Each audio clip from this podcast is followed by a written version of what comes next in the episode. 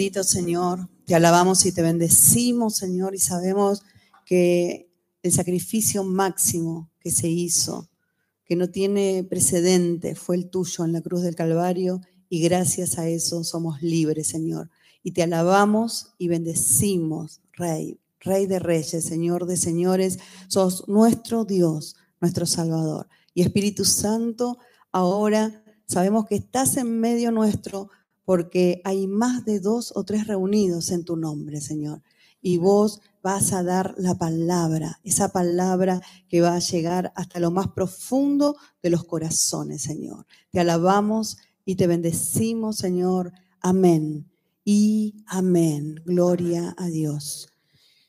Y primeramente, buenos días a todos los presentes y aquellos que están por las plataformas, como recién se saludaba, aquellos que están eh, a través de, Internet y a través de esta tecnología que, bendecimos realmente y que siempre esté a nuestro favor, ¿no? Para poder llegar a muchos. Eh, muchas personas se están recibiendo en sus casas, congregadas, porque cuando uno se separa el tiempo en su casa para recibir la palabra de Dios, en ese momento se está congregando no mientras que pongo una olla, ¿no? O, enjuago algo, no, me separo el tiempo para escuchar la palabra de Dios. Y ahí, en ese momento, yo me estoy congregando unidos con todos los hermanos que están acá presentes y que damos gracias a Dios por todo esto, por los medios, por el hotel, eh, por este salón, por los hermanos que vienen también de visita. Eh, los bendecimos, que tengan una muy buena estadía acá en Bariloche. Y, bueno, para todos nosotros, ¿no? Y como dije antes, aquellos que están a través de las plataformas. Y bueno, hoy es un día, un día especial para muchos, porque es el Día de las Madres, y quizá también eso implica a veces, eh, nosotros normalmente tendemos a eh, hacer las reuniones cuando hay festejos familiares eh, hacia la última hora del día, porque entendemos que estos festejos implican un tiempo de reunión, un tiempo de preparación, bueno, todo lo que ya sabemos y eh, eso imposibilita muchas veces eh, el, ser compatible con las reuniones de la iglesia. Entonces, por esos días que son muy pocos en el calendario, eh, utilizamos el horario, digamos, de la tarde. En este caso, bueno, no lo pudimos hacer y estamos acá presentes a la mañana para darle la gloria a Dios y muchos desde sus casas, como les digo, recibiendo la palabra del Señor.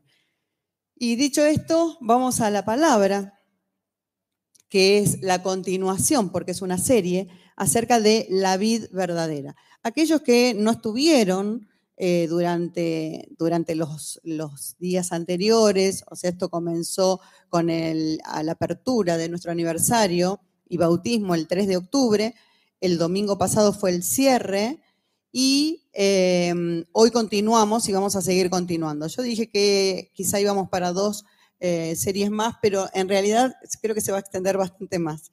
Pero no importa, no les voy a anticipar nada, así que vamos a ir directamente a la palabra de hoy a través de el versículo que todos conocemos, que está en Juan 15 y que habla sobre la vid verdadera, el propio Señor Jesús, ¿no?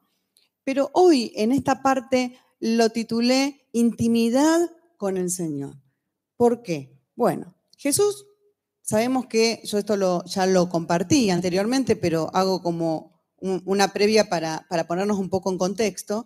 Jesús compartió sus últimas palabras con sus discípulos en el aposento alto y antes de ir a la cruz, ¿sí?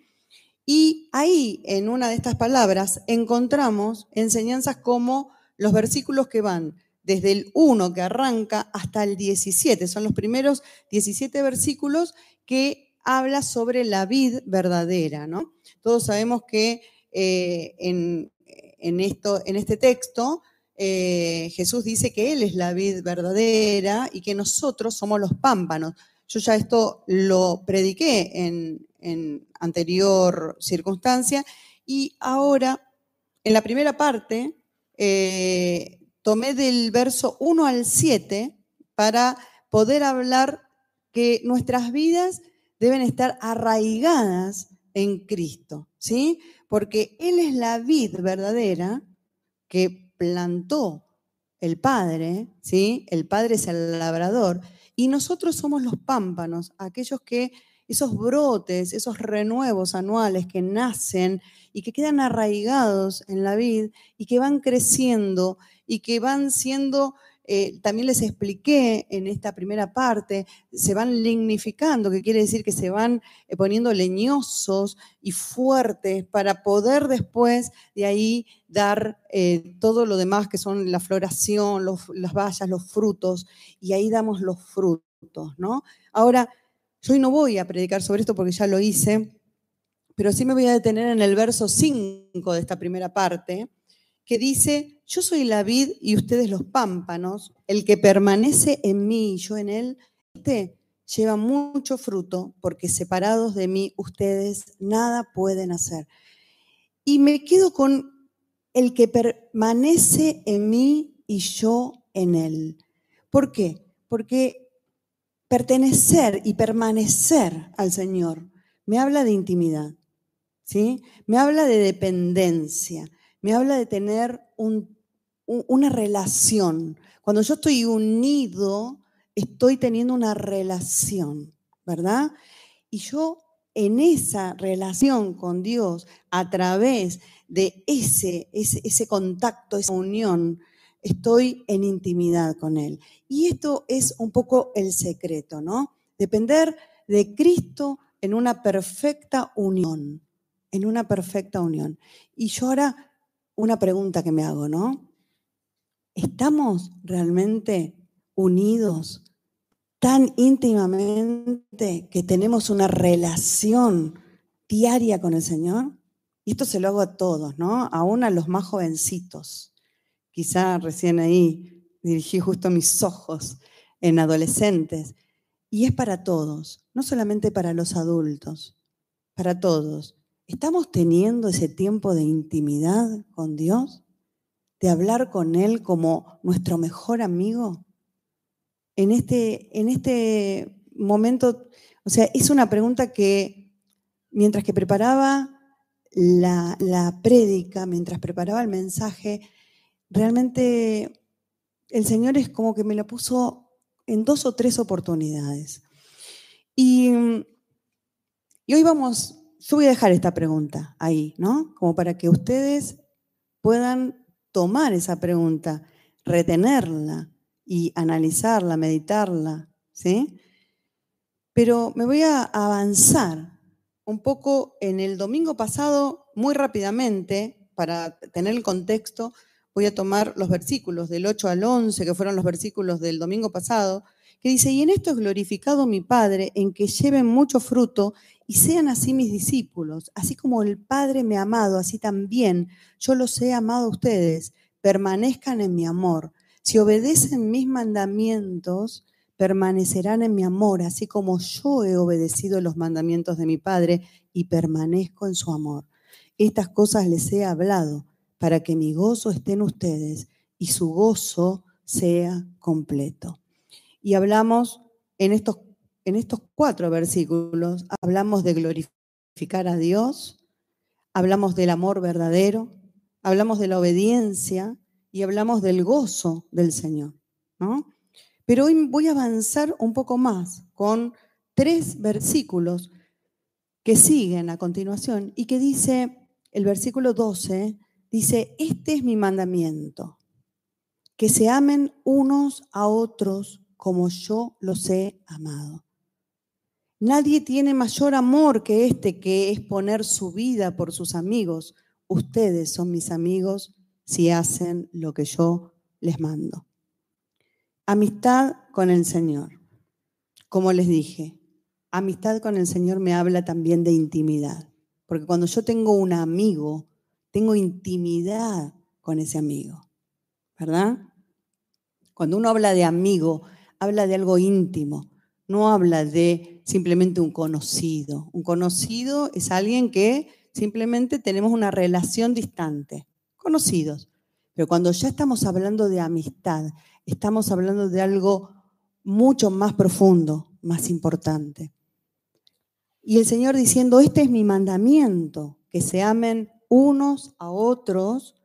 Y miren la autoridad, ¿no? Que Él tiene, porque Él no dice que se amen unos a otros, yo quiero que se amen unos a otros, sino que Él dice, como yo los he amado. Él tiene autoridad. Él dio el ejemplo supremo de amor cuando hizo esta declaración y nos ordena con esa autoridad, la autoridad que Él demostró haber amado con la máxima expresión, Él nos ordena y dice, si obedecen mis mandamientos, permanecerán en mi amor. Esto ya está en, en realidad yo me estoy yendo anteriormente al versículo 10, que ya lo vimos, pero no importa, está todo vinculado. Si obedecen mis mandamientos, permanecerán en mi amor, así como yo he obedecido los mandamientos de mi Padre y permanezco en su amor. Vemos, fíjense que acá un círculo de amor, ¿no? El Padre ama a su Hijo. Jesús. Jesús ama obedientemente al Padre, porque implica obediencia. Jesús nos ama a nosotros. O sea, se va haciendo el círculo. Y nosotros lo amamos y debemos obedecerlo. Porque si decimos que lo amamos, no podemos desobedecerlo. ¿Se comprende? Entonces, por amar y obedecer a Jesús, sigue completándose el círculo, somos amados por el Padre.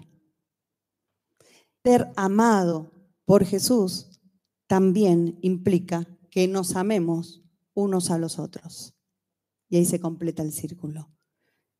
Que se, en realidad se, simplifica en los dos primeros versículos, o perdón, en los dos primeros mandamientos, los más importantes que Dios dio, ¿no? Siempre pregunto esto. ¿Recuerdan cuáles son los dos primeros mandamientos, los más importantes? Bien. Muy bien. Eso implica, fíjense que ahí también tenemos otro círculo, porque amamos a Dios por sobre todas las cosas. Y eso implica que también amemos a nuestro prójimo como a nosotros mismos.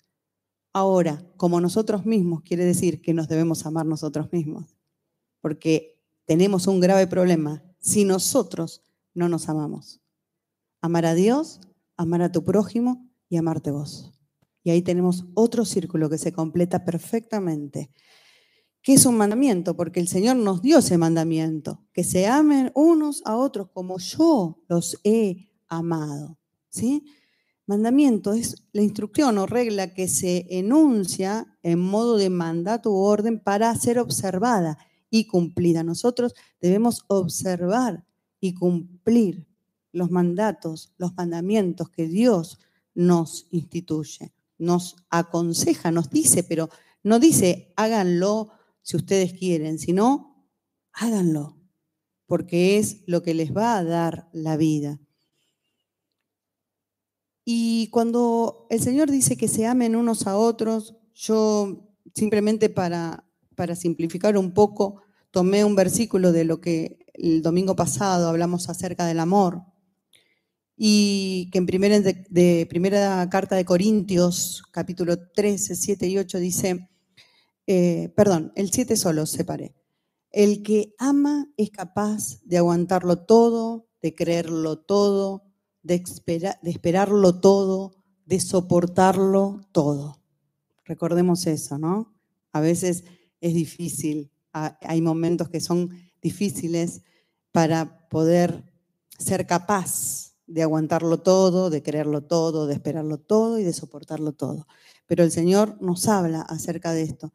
Y la palabra no puede ser más elocuente cuando dice este, este texto de Juan 3:16, que dice, porque de tal manera amó Dios al mundo, que envió a su único Hijo para que todo aquel que en Él cree no se pierda, mas tenga vida eterna. Y fíjense que esto indica la imposibilidad humana, ¿no? De medir el amor, porque dice, de tal manera, la máxima expresión, nuevamente, de tal manera, nuestra mente finita jamás podrá entender ese amor. Nosotros eh, jamás podríamos pensar en hacer un acto como ese, que de hecho le costó a Jesús, porque cuando llegó el momento crucial, tuvo ese tiempo con el Padre y le pidió si podía pasar ese momento, pero que se haga la voluntad del Padre y no la de él, ¿no? El amor de Dios no tiene límites. Y por eso dice, nadie tiene mayor amor que este, que uno ponga su vida por sus amigos. Es difícil, esto lo dice Romanos 5, del verso 7 y 8, es difícil que alguien muera por un justo, aunque tal vez haya quien se atreva a morir por una persona buena. Dios muestra su amor por todos nosotros, en que aun cuando éramos pecadores, Cristo murió por nosotros. Aún siendo pecadores, Él murió por nosotros. Esto está en Romanos, capítulos 5, 7 y 8. Simbólicamente nosotros podemos dar nuestra vida por nuestros amigos, simbólicamente dije, ¿no? Seres queridos sin morir físicamente por ellos, sino que lo que podemos lograr hacer es vivir por ellos, como, por ejemplo, dando nuestro tiempo, prestarles servicio, ser amables, demostrar un, verdadero amor. ¿No? Eso lo podemos hacer. Y para hablar un poquito de esto, a mí me gustaría, eh, David, ¿tenemos el, tema? Eh, me gustaría que cantemos todos un, estribillo simplemente. Eh, porque Jesús, luego de decir, nadie tiene mayor amor que este, que uno ponga su vida por sus amigos, entregó su vida, entregó su vida por cada uno de nosotros, pagando el precio por nuestros pecados. Jesús es nuestro amigo. Ninguna otra persona nos ha dado tanto, tanto como Él. Él es nuestro verdadero amigo, nuestro fiel amigo. Y como les dije, Él dio su vida por cada uno de nosotros, por mí, por vos, por cada uno, cada nombre, los que no conocemos, por sus amigos, pero también por sus enemigos. Miren qué increíble acto, ¿no? Porque nosotros podemos llegar a hacer algo por nuestros amigos. Podemos amar a nuestros amigos. Pero aún Él dice, amén a sus enemigos. Y ahí ya es un nivel más. Él dio su vida por mí, Él dio su vida por nosotros, Él dio su vida por todos y no hace ninguna excepción de personas. A través de haber alcanzado el mayor grado de amor que jamás nadie logró, abrió el camino a la vida eterna. Porque Él dijo, yo soy amigo de ustedes. Y quiero que cantemos, yo creo que todos lo deben conocer porque son canciones de mucho tiempo.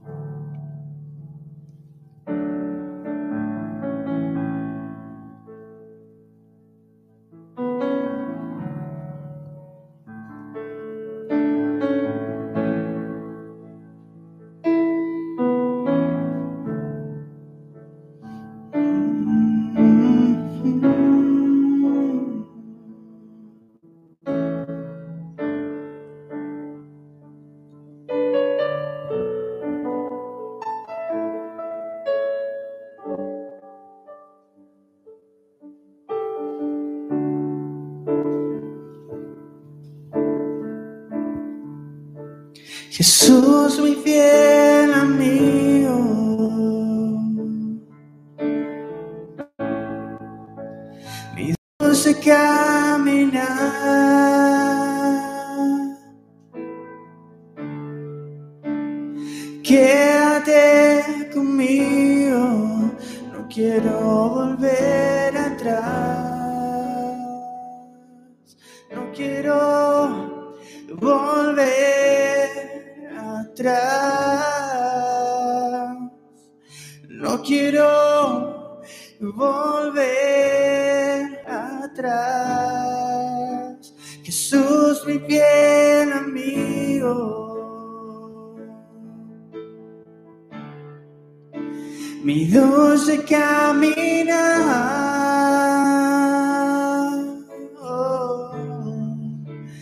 Quédate conmigo, no quiero volver atrás.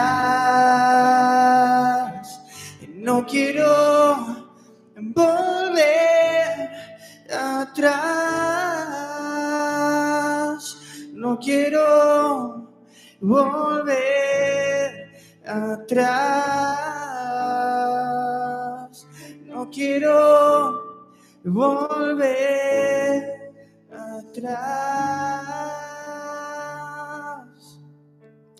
Y ese camino que el Señor nos propone para ir hacia adelante, para avanzar, para no volver atrás, es el camino que estaba cortado a causa de nuestros errores, a causa de nuestro pecado. A mí muchas veces no me gusta decir la palabra pecado por el hecho de que la religión lo usó tanto, ¿no?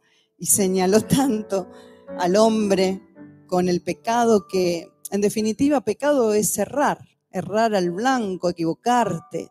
Entonces, a veces utilizo más que nada esos sinónimos que no, no suenan como condenación.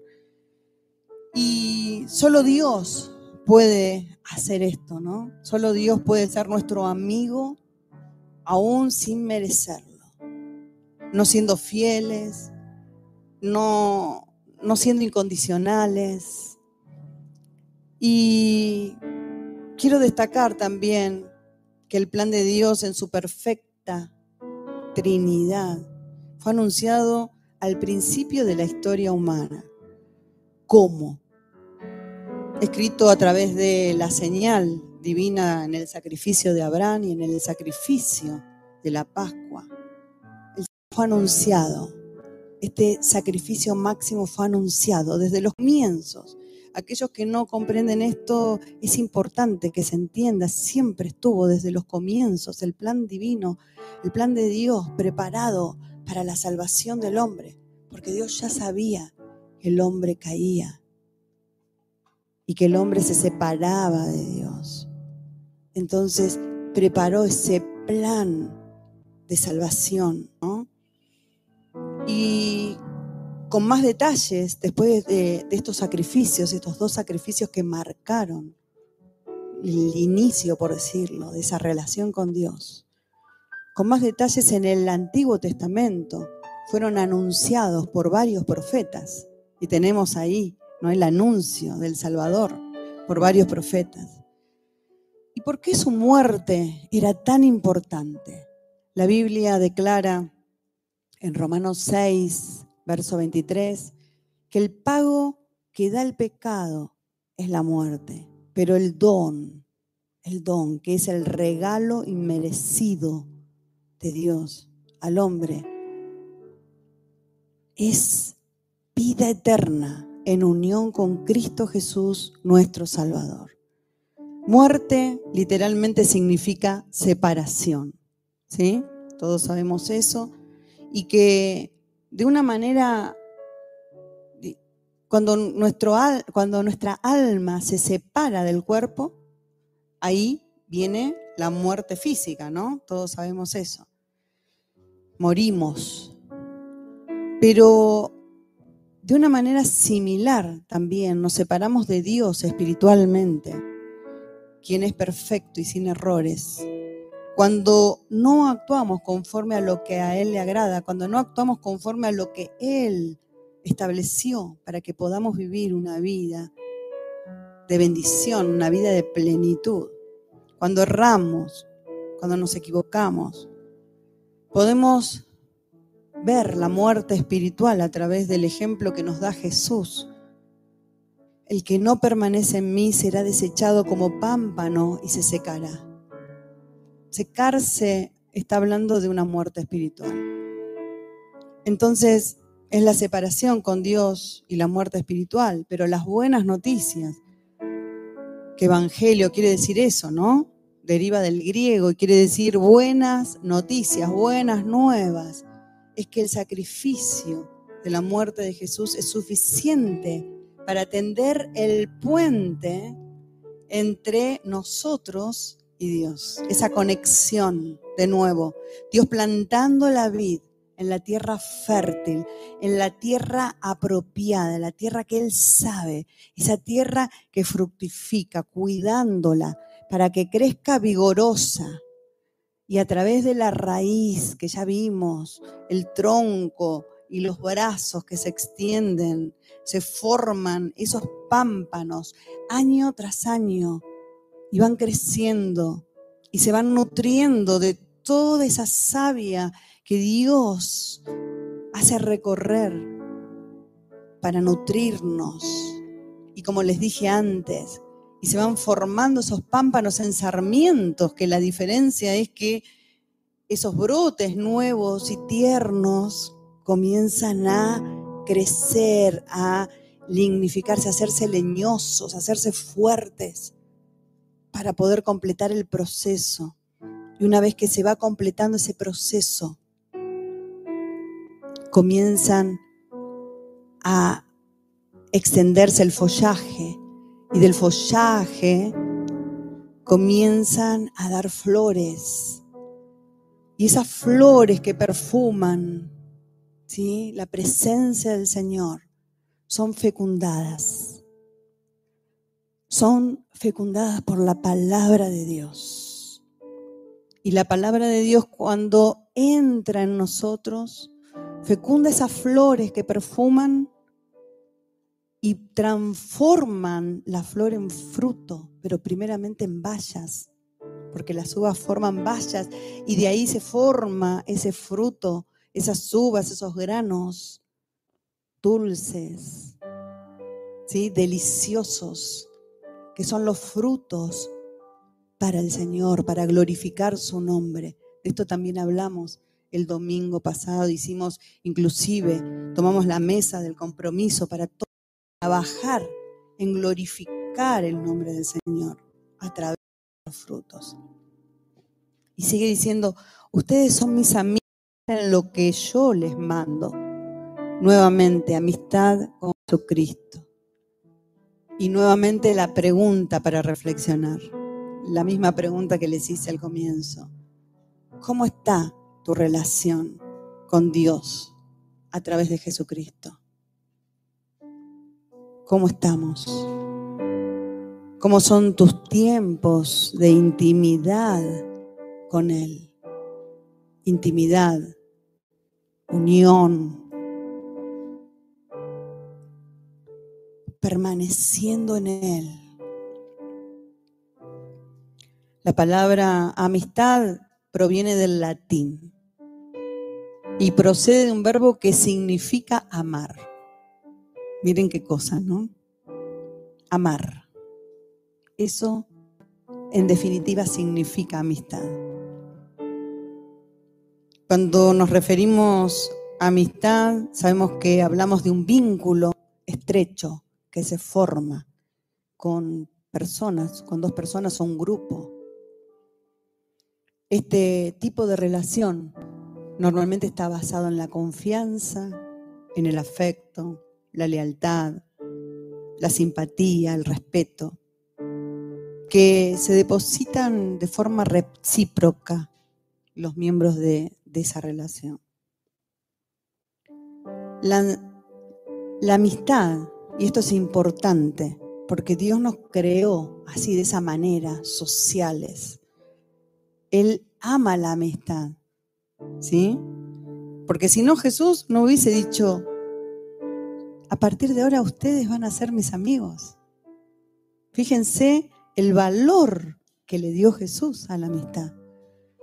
La amistad es un componente fundamental en la vida que además favorece la salud mental de las personas. ¿Sabían esto? ¿Vieron cuántas veces se dice que el abrazo, que, que las palabras cariñosas, que todo el, el sentir y el afecto, cómo ayuda a la salud mental? Y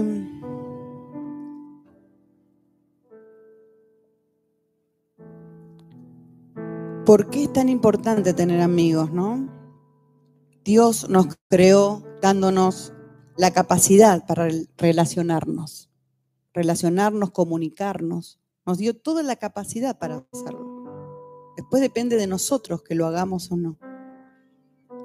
Normalmente desde que nacemos necesitamos cuidado para poder sobrevivir.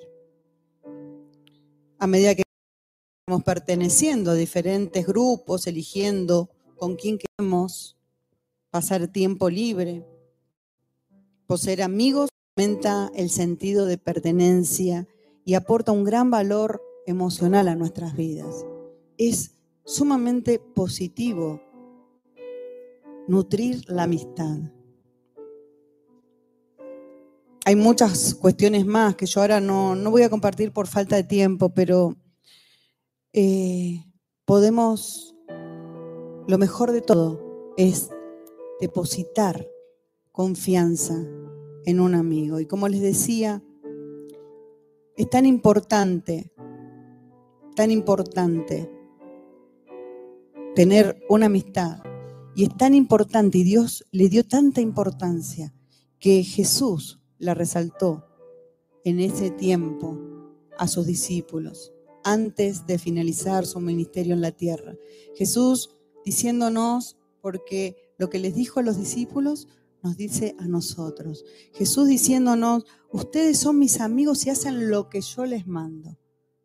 Esa amistad que tiene referencia en ese vínculo estrecho que forma entre Jesús y nosotros, esa relación de intimidad que se basa en la confianza, en el amor, en la lealtad, la fidelidad, el respeto y la obediencia, sobre todas las cosas. Cuando somos amigos de Jesús, hay una clave, que es la obediencia. Hoy Dios nos pide que nuestro amor por Él, a través de Jesucristo, sea dando lo mejor de nosotros, teniendo esos momentos a diario de, a diario de intimidad con Él. ¿Sí? Eso, ese tiempo de intimidad. Y hoy el Señor marca muy fuertemente, ¿hace cuánto tiempo que no estás en intimidad conmigo. Él quiere que estemos bien unidos, permaneciendo en Él y de esta manera ser dignos de llamarnos amigos de Él. Es un tiempo para la reflexión, es un tiempo para entender que si nos corrimos de ese sentir y de esa unión, de esa intimidad con Él. Si hace mucho que no estamos compartiendo la palabra de Dios con nuestros amigos, con nuestros seres queridos, si hace mucho que no estamos hablando con Él, si hace mucho que no estamos disponiendo, aunque sea unos minutos, porque Dios no te toma control en un reloj, el tiempo es para nosotros. Él no tiene los tiempos nuestros, ¿sí? No tiene tiempos. Pero que lo que le demos sea genuino, que ese tiempo que vos tengas para hablar con Él sea íntimo, sea un tiempo especial, un tiempo de valor, no cualquier tiempo, un tiempo especial, porque eso es lo que nos va a dar una vida completamente diferente quizá como la estamos viviendo. Padre, yo te doy gracias, creyendo en tu declaración. Cuando vos afirmás, Señor, que tu palabra, la palabra que sale de tu boca, realiza lo que vos deseás y sale de tu boca para haber logrado el propósito por el cual la enviaste. Sabemos, Señor, que esta palabra es una palabra que llega a nuestras vidas. Y yo declaro en esta hora que recibimos tu palabra, que somos tus amigos, que permanecemos en vos, que permanecemos en tu amor, manteniendo intimidad cada día, Señor, con vos, estando en tu presencia, dependiendo cada instante de todo lo que hagamos. Esa dependencia directa con vos, Señor. Obedeciéndote, haciendo todo lo que nos mandas para ser obedientes y así poder llevar mucho fruto, amándonos unos a otros, entendiendo que nadie tiene amor más grande que el amor que nos has mostrado, Señor.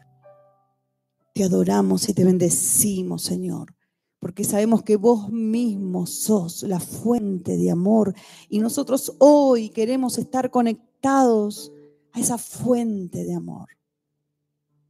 Que fluya tu presencia y que fluya ese amor en nosotros, porque sos esa fuente que nos llena, que nos completa. Y así poder hacer conforme a tu voluntad tus amigos en el nombre de Jesús.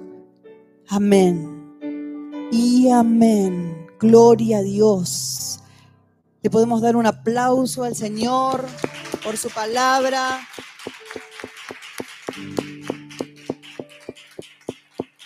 En esta mañana y yo sé que el Señor habla directamente a los corazones y en este tiempo Él quiere este tiempo de intimidad con Él. Amén. Vamos a ahora a pasar al momento de darle a Dios en medio de esta intimidad, en medio de eh, este recibir su palabra, en medio de este mover del Señor y que, que no, no, no modifiquemos ese espíritu, ¿no? Que en agradecimiento le podamos decir al Señor, acá estamos, Señor, te damos lo mejor de nosotros en esta intimidad que tenemos con vos. Gracias te damos. Te invito a Yelén. Bueno, qué maravillosa la palabra. Creo que está de más decir. Y yo quería compartirles hoy Proverbios 11:25. Y dice así, el alma generosa será prosperada, y el que saciare, él también será saciado. Este versículo me lleva a mí a reflexionar dos cosas. El primero, el que es generoso, el que es una persona que da a los demás, el que no mira, el que siempre está. A veces ser generoso no es solamente económico, a veces hay gente que son generosos con su tiempo, que son generosos con sus actitudes, que son generosos con un simple abrazo. Y hay gente también que es generosa con la parte económica porque sabe que hay un propósito con esa economía. Y dice acá que esas personas serán prosperadas. Prosperada no es solamente economía. Próspero significa que todo lo que es el área de tu vida, económico, familiar, trabajo, proyectos, todo eso crecerá. Y la segunda es, el que saciare, él también será saciado. Saciar es estar ahí presente para los demás cuando te necesitan. Puede ser de distintas maneras. Bien lo dijo Lili, la pastora. A veces un simple abrazo. Eso es saciar. Saciar un vacío. Y el acto de amor que tiene Cristo, y nosotros lo replicamos porque somos hijos de Él y somos discípulos, o sea que hacemos lo que hace el Maestro, es eso. Es saciar a los demás a veces con nuestro tiempo, a veces con un esfuerzo. El que sacia también será saciado. Con esto los invito a que cada uno, con lo que dispuso en su corazón, con lo que dispuso desde su casa, no por la palabra, no por los sentimientos, sino entendiendo, hoy dé lo que dispuso en su corazón para darle a Dios. Señor, en esta hora bendecimos la vida de cada uno de los que hoy han entregado parte también de su vida a través de la economía, parte de su compromiso, parte de esa amistad que siente contigo, porque es parte de un pacto de amistad, de creer en la parte económica, de que tú y yo caminamos al lado, como hizo Abraham, como hizo Jacob, como hizo Isaac. Dios de Israel, Dios nuestro, caminamos en lo económico, tomados de la palabra, sabiendo que este es un año de restitución. Y no importa lo que haya hecho el 2020, tú restituyes porque eres Dios fiel, eres Dios eterno y eres Dios vivo. Y nosotros este acto es un acto profético, es un acto de ofrenda, no solo de amor, sino de confianza, porque sabemos en el Dios poderoso que hemos confiado, nuestro amigo, nuestro compañero, nuestro maestro, nuestro guía. Y en esta hora Señor, pedimos que esta ofrenda sea grata delante de tu presencia, sea una ofrenda de amistad, de cariño, de familia. Sí, Señor. Amén. Solo nuestra esperanza en ti, Señor. Aún en medio de esos momentos difíciles, cuando, como dice esta canción, estamos en debilidad, en pruebas, vos eres nuestra fortaleza, Señor. En ti confiamos. Te alabamos y bendecimos, Señor. Y te damos toda la gloria sabiendo que entramos en una nueva semana, una semana que confiamos que será de bendición, porque andamos en tus pasos, en tus caminos, haciendo tu voluntad. Gracias te damos, bendito Dios. Que cada uno de los que reciben esta palabra crean que viene una semana llena de gloria y de victoria para la gloria de tu nombre. Amén. Y Amén.